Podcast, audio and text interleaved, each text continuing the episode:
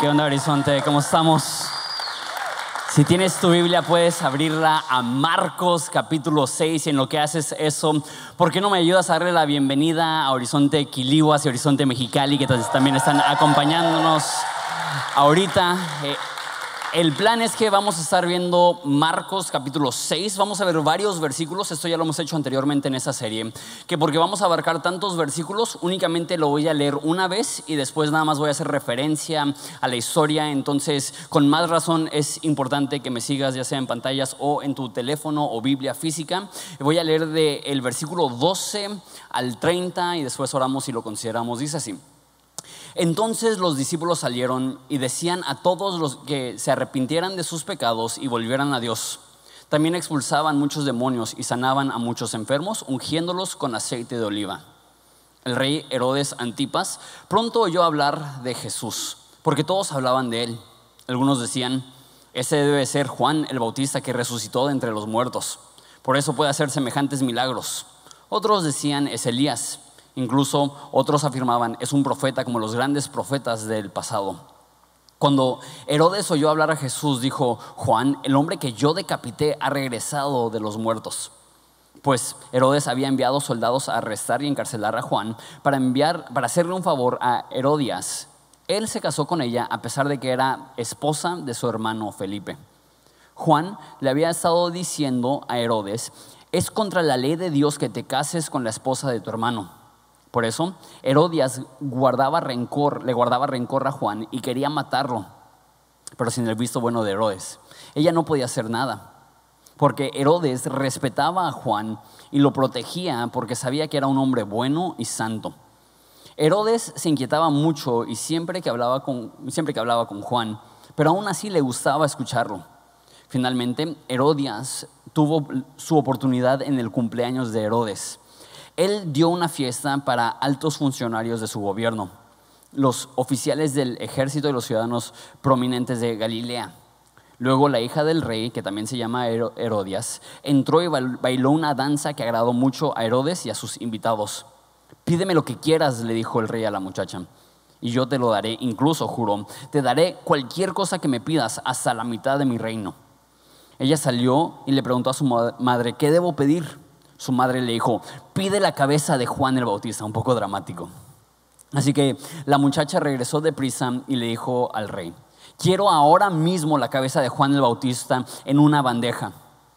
Entonces el rey se arrepintió profundamente de lo que había dicho, pero debido a sus juramentos que había hecho delante de sus invitados, no podía negar, no le podía negar lo que pedía. Así que envió de inmediato a un verdugo a la prisión para que le cortara la cabeza a Juan y luego se la trajera. El soldado decapitó a Juan en la prisión, trajo su cabeza en una bandeja y se la dio a la muchacha, quien se la llevó a su madre. Cuando los discípulos de Juan oyeron lo que había sucedido, fueron a buscar el cuerpo y lo pusieron en una tumba.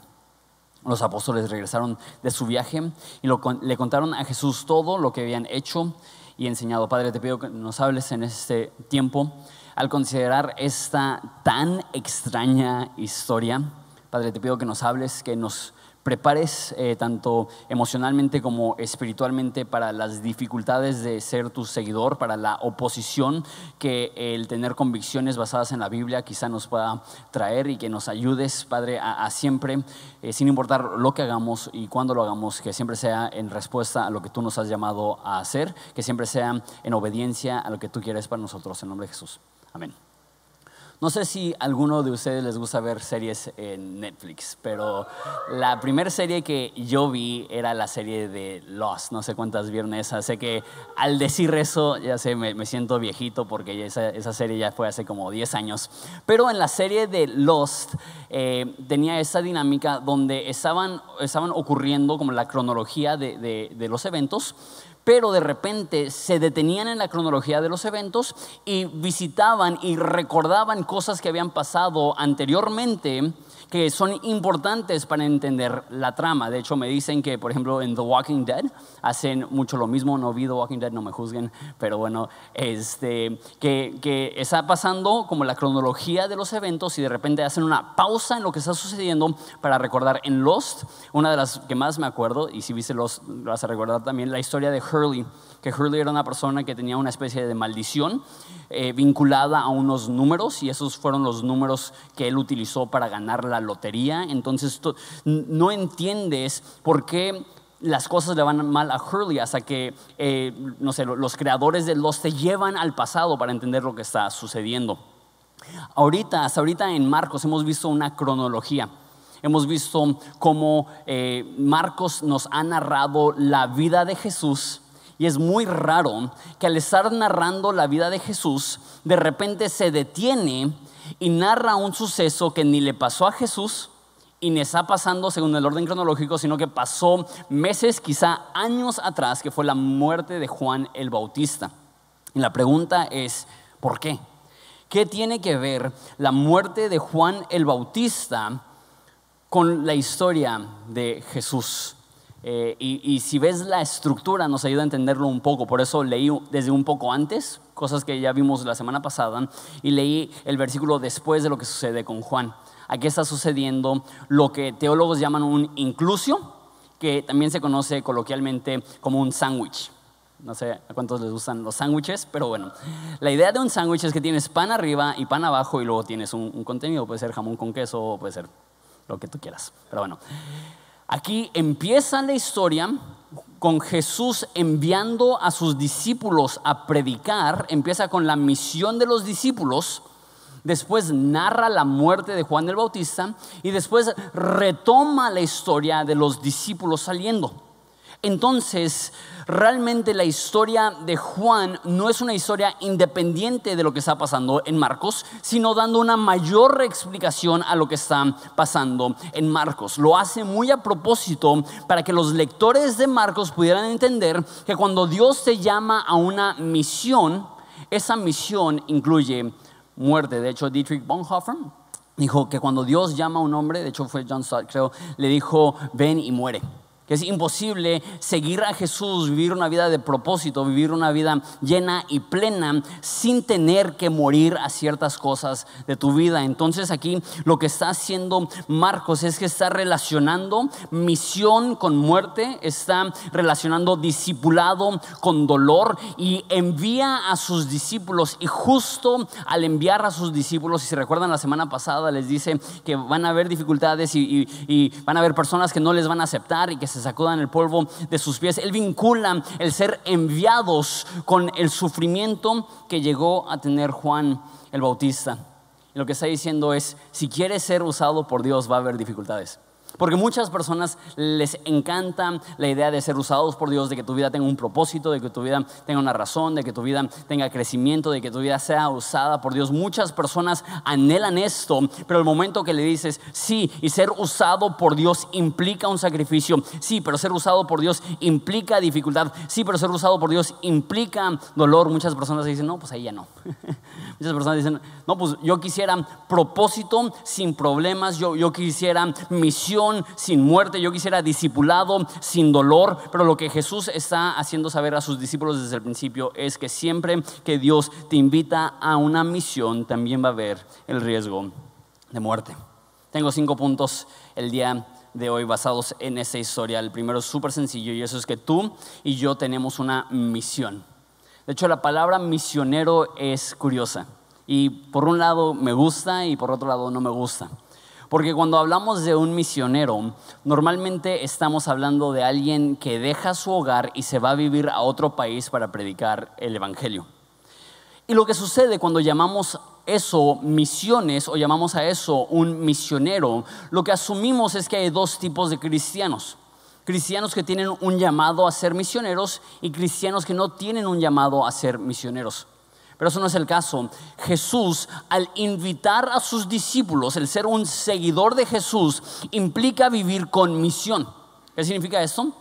Que si tú usas palabras como misionero para decir, ah, no, es que yo no tengo ese llamado, estás malinterpretando, porque Dios llama a todos a que sean misioneros. Dios ha llamado a cada cristiano a ser un misionero. La pregunta no es si eres un misionero, la pregunta es, ¿a dónde te ha llamado Dios a ser un misionero? Algunos eso va a ser a la China o a India o Indonesia. Algunos eso va a ser a tu escuela, a tu trabajo, a tu colonia. Pero no cambia el hecho que todas las personas que seguimos a Jesús, eso implica que vivimos con una actitud y un filtro constante de misionero, que tenemos una misión y no importa, no importa si Dios se llama a un ranchito escondido en México o si Dios se llama a recaudar fondos y pagar vuelos y conseguir patrocinios e irte a África o algún otro lugar o si Dios está llamando simplemente a ser un representante de Él en tu escuela o tu trabajo, lo único que sé es que es un error asumir que algunos tienen misión y algunos no tienen misión, que algunos son misioneros y otros no lo son. Todos, tú y yo, tenemos una misión. La pregunta no es si tenemos una misión, la pregunta es a dónde nos ha llamado Dios. Ahora, me lleva a lo siguiente, siguiendo un poco eh, la historia. Punto número dos. a ti no te corresponde cómo respondan las personas. No te corresponde cómo respondan las personas. La historia de Juan es curiosa. Porque cuando él empezó, era el más popular. La, Biblia nos dice que él estaba bautizando a personas en el río Jordán, que están eh, como está a dos horas en carro, creo que, que eh, eso significa que caminando serían como dos días caminando en el desierto. Y las personas iban desde Jerusalén, desde Judea, a escuchar el mensaje de Juan en el desierto. Estaba bautizando a miles y todo el mundo lo aceptaba. No eran solamente los judíos, eran judíos, eran no judíos, no solamente eran religiosos, eran personas que tenían eh, dioses paganos, eran personas que no eran religiosas. Todo tipo de personas estaban llegando a Juan y estaban aceptando su mensaje. Porque de repente vemos el rechazo de Herodes y asumimos que si crees la verdad y que si predicas la verdad, que todo el mundo te va a rechazar. No es el caso. A Juan no lo rechazó todo el mundo, al contrario, fue amado, fue respetado fue visto como el mayor profeta que había tenido Israel, pero con una persona que no, estaba de acuerdo, fue suficiente para que él llegara a la cárcel. No, no importa en qué contexto vives y en qué contexto estás, te aseguro que si crees lo que la Biblia enseña, es cuestión de tiempo antes de que alguien se ofenda contigo y peor, antes de que alguien te trate mal, te trate con eh, enojo, te trate con odio, simplemente por creer algo que viene en la Biblia. Tiempo atrás fui a comer con alguien, tenía muchas preguntas acerca de la Biblia y fuimos a un café y me dijo, oye, entonces, ¿tú crees que es pecado que un hombre tenga sexo con otro hombre? Yo le dije, pues, no, no, no soy yo. Lo que la Biblia dice es que todo sexo fuera de un matrimonio heterosexual es pecado. Y cuando dije eso, dijo, estamos en público, te van a escuchar. Simplemente el decir lo que la Biblia claramente enseña en un lugar público, a personas le dan miedo escuchar eso. ¿Y sabes qué es la realidad? No, estamos en contra de la comunidad gay, para nada. Pero si crees lo que la Biblia enseña acerca del matrimonio, acerca de la sexualidad, las personas se van a alterar porque le estamos dando en la torre a todo mundo. Estamos dando en la torre al, cuate que se mete con su novia. estamos dando en la torre al cuate que se mete con su secretaria. estamos dando en la torre al cuate que se mete con su cuate. Y todos salen incluidos en esto que la Biblia da el parámetro para sexualidad. Y si crees lo que la Biblia enseña, no estoy diciendo que ve y, que seas bien molesto y que seas bien sangrón y que seas bien desagradable. Y luego que cuando alguien se moleste contigo digas, ay, es que, es que yo tengo mis convicciones bien bíblicas y, por eso la gente no, no, me recibe. No, quizá la gente no te recibe porque eres un gacho desconsiderado. Pero quizá es que estás siendo amable, estás siendo considerado, estás siendo buena onda. Pero dices, ¿sabes qué? No estoy dispuesto a ceder mis convicciones para no ofender a la gente. Y es lo que hizo Juan. Juan trató mal a Herodes. No, se ve que hasta le estaba predicando en la cárcel, que había una relación extraña, este, una relación donde, donde Herodes como que le tenía respeto y, Juan tenía el deseo de alcanzarlo. Entonces no es, no es que le estaba tratando mal, es que públicamente estaba diciendo, Herodes, no te puedes meter con tu cuñada. Y a eso no le usó a la cuñada. Eso no le gustó a Herodes. A ti no te corresponde cómo las personas responden al mensaje. Y si, Y si intentas editar el mensaje para no ofender a unos, vas a terminar ofendiendo a otros. Y si, y si basas todo tu ministerio en qué es lo que puedo hacer que va a ofender a la menor cantidad de personas posible, vas a vivir miserable. La, la, idea debe de ser no, ¿qué es lo que puedo hacer que no va a ofender a nadie? La pregunta tiene que ser, ¿qué es lo que puedo hacer que no va a ofender a Dios, que no va a ofender el llamado que Él ha puesto en mi vida, que no va a ofender lo que Él ya ha plasmado y ha establecido desde los siglos? No nos corresponde que la gente responda positivamente. Una vez más, no estoy diciendo que eres un sangrón, ni un mala onda y un desconsiderado. Juan era amado por las multitudes y no hubiera sido amado si él hubiera sido mala onda. Era, era honesto, era franco, era fuerte. Él decía, arrepiéntete porque el reino de los cielos se acerca. Él veía a una persona que estaba mal y decía, la hacha está puesta a la raíz del árbol y a menos de que te arrepientas, ese árbol será echado al fuego. Entonces hablaba muy fuerte, pero es muy obvio que era amado por las masas porque él estaba dispuesto a decir la verdad y decirla con amor. No te corresponde a ti como respondan las personas, te corresponde a ti ser fiel al llamado que Dios ha puesto en tu vida, ser fiel al mensaje que Dios te ha dado y ser fiel a compartir el mensaje de Jesús a las personas que sean sin importar, sin importar cuál pueda llegar a ser su reacción. Número tres. Ahora cambiando un poco el enfoque de Juan a Herodes. Número tres, muchos creen suficiente para tener cargo de conciencia, pero no suficiente para ser libres. Deja explico esto. Herodes tenía cierta creencia. ¿Por qué? Porque si no lo hubiera tenido, no hubiera protegido él a Juan, lo estaba protegiendo en contra de su ahora esposa Herodias. Herodias odiaba a Juan y lo quería matar y Herodes lo estaba protegiendo. ¿Por qué? Nos dice, porque Juan al parecer de Herodes, era un hombre santo y un hombre bueno. ¿Qué significa eso? Herodes admiraba a Juan. Herodes quizá hasta cierto punto creía lo que Juan decía. ¿Por qué?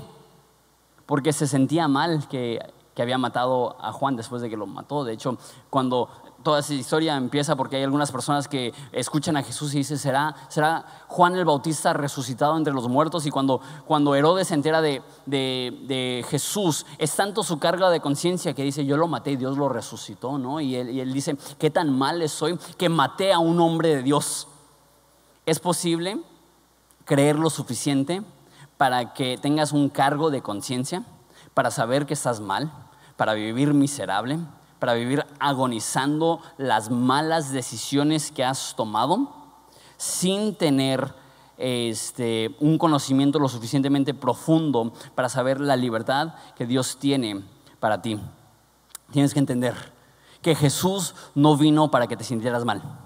Hay, existe algo muy extraño dentro de la iglesia cristiana, que hay un gran segmento de personas que son masoquistas, y vienen a la iglesia y se sienten mal y dicen, ay, mi vida está bien mal, mis hábitos están bien mal, mi conducta está bien mal, estoy bien mal. Y llego y escucho la prédica y me siento bien mal y salgo feliz porque mínimo por una hora y media de la semana me siento mal por todo lo malo que he hecho.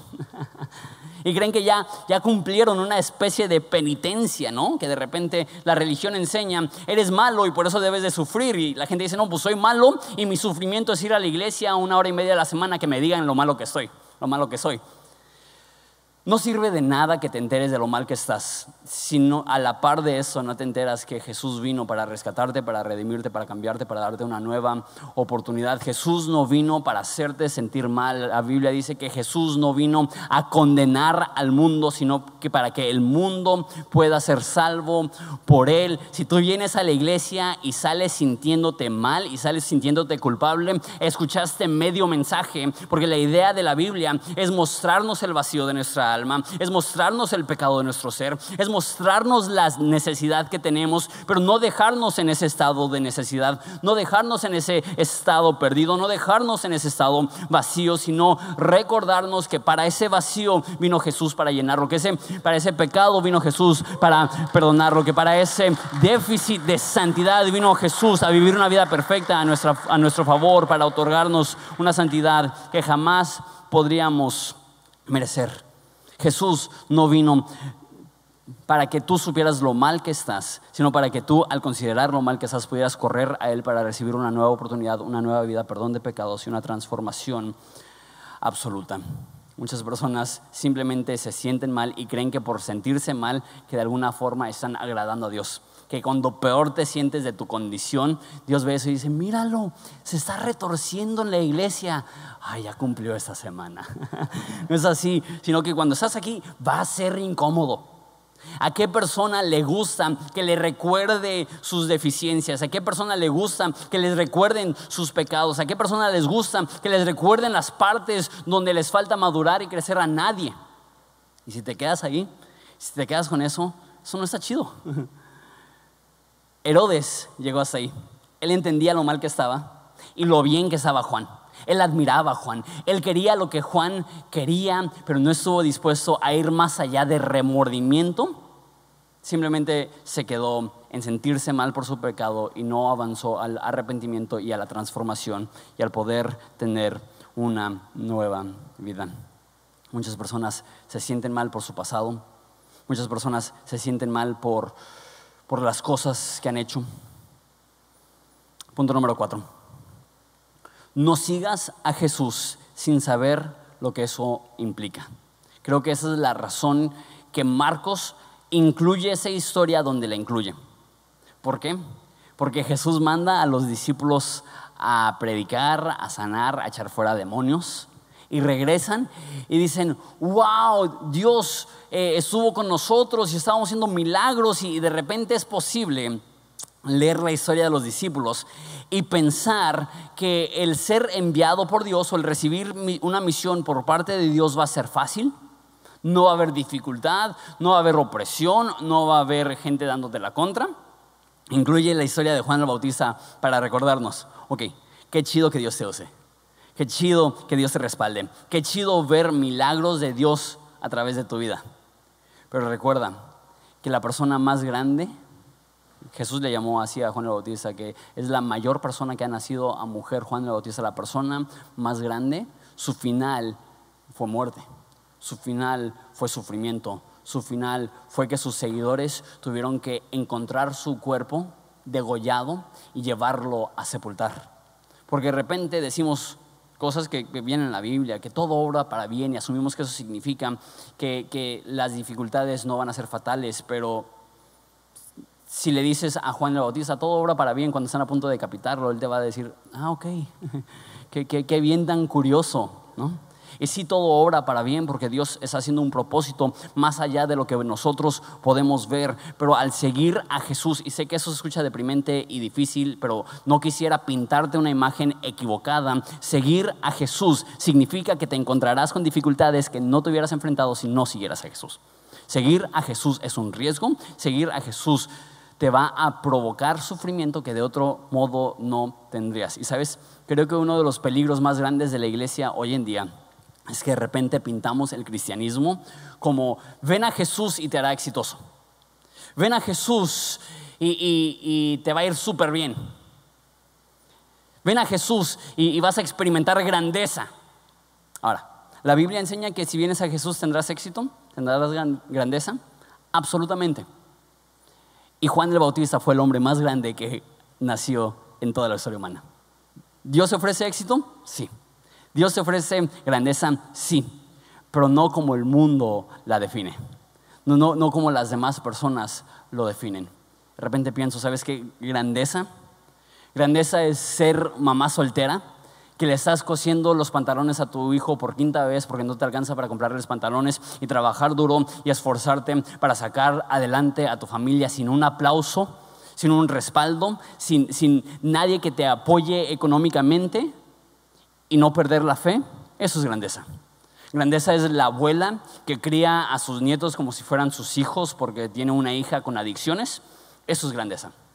Grandeza es que alguien se equivoca en tu lugar de empleo y te da dinero extra y tú dices, ¿sabes qué? Esto no me corresponde. Me acaba de pasar unas semanas atrás en una casa de cambio, di 100 dólares de más. Y la persona me dijo, dice 100 dólares de más. Y me impresionó tanto eso, porque cualquier persona podría decir, ah, pues chido, error de él, no error mío. Dios proveyó, no sé cómo lo dirían. Y me regresó mis 100 dólares y dije, ¿sabes qué? Eh, te equivocaste en tu cuenta, me dice dinero de más. Eso es grandeza. Grandeza es, poder en medio de la dificultad y, la, eh, y, el dolor decir, ¿sabes qué? Dios está conmigo, Dios me está acompañando, Dios me está apoyando. Grandeza no es ser visto por muchos, grandeza es aprender a ser fiel aún en medio de la adversidad y aún en medio de la dificultad. Dios tiene éxito para ti, Dios tiene grandeza para ti, pero el éxito que Dios da no es como el mundo lo define. Jesús le dijo a sus discípulos, ¿quieren ser grandes? Que el que de ustedes desea ser grande, que se convierta en el siervo de todos. Te prometo que si sigues a Jesús encontrarás éxito, encontrarás grandeza, encontrarás valor, pero quizá no parezca éxito, grandeza y valor a primera intención y a las demás personas, pero tú sabrás que seguir a Jesús será lo más valioso y lo más importante lo que más vale la pena en tu vida. El éxito y la grandeza no es cuánto material acumulas, no es qué tan nuevo es tu carro, no es cuántas habitaciones tienes en tu casa, no es cuántas pulgadas, de cuántas pulgadas es tu televisión. Grandeza es el aprender a qué te está llamando Jesús y aprender a ser fiel, aun cuando eso sea difícil, aun cuando las cosas no se te den. Dios quiere que seas grande, pero no como Herodes, Dios quiere que seas grande como Juan. Con eso termino. Punto número 5. Voy a usar una palabra no tan común, pero algunos de ustedes la entenderán y para el resto la puedo explicar. Punto número 5 es la paradoja de Herodes. Si entiendes qué es paradoja, ¿no? Paradoja es algo que aparenta ser algo, pero realmente es lo contrario, lo opuesto. Entonces, Herodes tiene la apariencia de grandeza y de éxito. Él es un funcionario público. E, él tiene fiestas grandes con sus amigos, él tiene al parecer una familia hermosa, pero si, si rascas un poco por debajo de la superficie y ves el contexto de, de, Herodes, y aquí nos, nos, explica qué es lo que pasó, y, de hecho eso está súper bien documentado en la historia, Herodes tenía una esposa, y, cuando, ella, cuando él estaba casado, su primer matrimonio, él le puso los cuernos a su primera esposa con su cuñada. No está chido.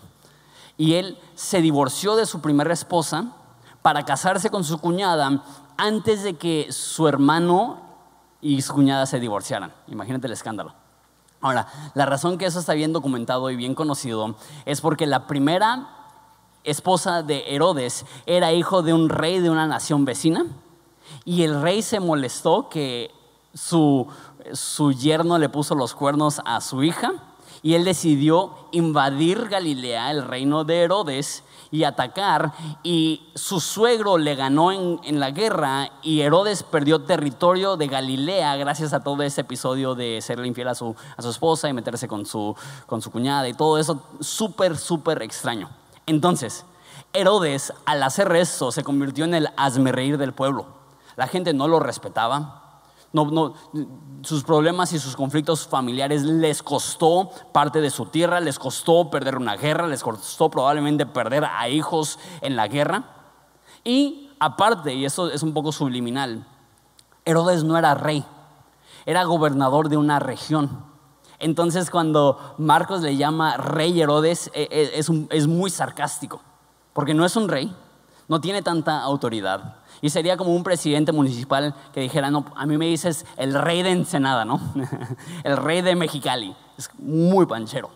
Y es lo que está diciendo, que Herodes tiene una apariencia de grandeza, tiene un frente que dices, no, pues es un funcionario, es importante, y mira, mira su casota, y mira su familia hermosa, y mira sus fiestas, y mira sus invitados, pero si ves un poco detrás de las, o debajo de la superficie te das cuenta que es un hombre miserable un hombre que ha perdido una guerra, un hombre que no tiene el respeto de la gente que está entreteniendo en su hogar, un hombre que es tan inseguro que para ganarse la aprobación de la gente pone a bailar a su hija sensualmente y comentaristas creen que, la forma que dice niña está implicando eh, menor de 12 años, entonces está en una fiesta con un chorro de cuates y pone a su hijita de 12 años a bailar sensualmente para agradar a los demás hombres, o sea, es un hombre que, que su esposa está yendo a sus espaldas para conseguir lo que ella quiere, o sea, es un hombre miserable impresiona, pero cuando lo conoces te da lástima. Y Juan es lo contrario, pobre, sin un cinco, en la cárcel, pero predicándole a Herodes, viviendo su llamado. Y no vemos aquí ni una pizca de temor.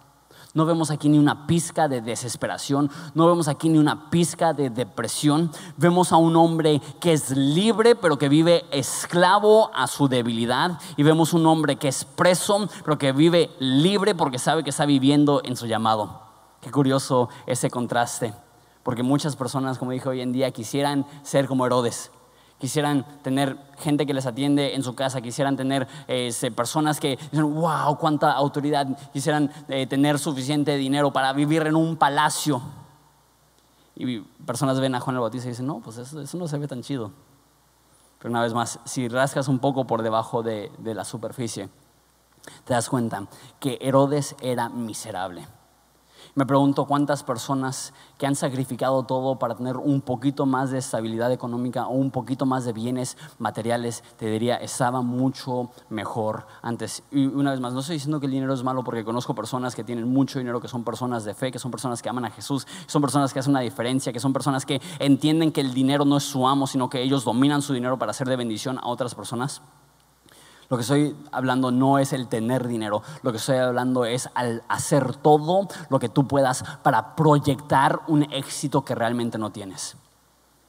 Y la contraparte de eso, Juan es humilde, Juan es tranquilo, Juan está simplemente cumpliendo con el llamado que Dios tiene para él. Y Juan vive con una libertad y una serenidad y un gozo y una alegría, aún siendo preso que quizá el hombre más rico de la región jamás pudo entender y por eso, aunque, aunque le era extraño que lo había metido a la cárcel, dice que le gustaba escucharle predicar. Me pregunto porque veía a Juan y decía, e, él tiene cadenas en sus manos, él, él está metido en una cárcel, pero él tiene una libertad que yo no he podido experimentar. En vez de preocuparte por cómo te perciben las demás personas, preocúpate por cumplir con el llamado que Dios ha puesto en tu vida, cueste lo que cueste, pase lo que pase. Y cuando te das cuenta que no eres esclavo al temor ni la opinión de las demás personas, vivirás realmente libre sin importar qué es lo que pasa en tus circunstancias. ¿Te parece si nos ponemos de pie y oramos? Y Padre, te damos gracias por este ejemplo duro, esa historia extraña, pero que nos recuerdan que no importa lo que está pasando a nuestro alrededor, si estamos siendo fieles a lo que tú nos has llamado, si estamos siendo obedientes a tu propósito, cuando venga la dificultad no nos robará la paz, sin importar qué tan severa sea esa dificultad, porque entendemos que porque estamos siendo obedientes a tu llamado, estamos viviendo con una libertad real. Padre, te pido por las personas que son esclavas a la opinión de la demás gente, que son esclavas a proyectarse de cierta forma porque creen que, si proyectan más dinero o más seguridad o más hermosura o, o, mayor liderazgo o más autoridad, que de alguna forma eso les va a ganar el respeto de la gente, cuando realmente eh, si vivimos para la aprobación de la gente, moriremos con su rechazo, pero si vivimos para tu aprobación, podemos vivir serenamente y en paz, sin importar las circunstancias, porque sabemos que eso es algo constante, algo que no perderemos, porque tu aprobación y tu respaldo de nosotros no depende de quiénes somos nosotros, depende de quién eres tú. Tú eres un Dios bueno y Dios de gracia. Amén Jesús. Amén. Vamos a orar a Jesús.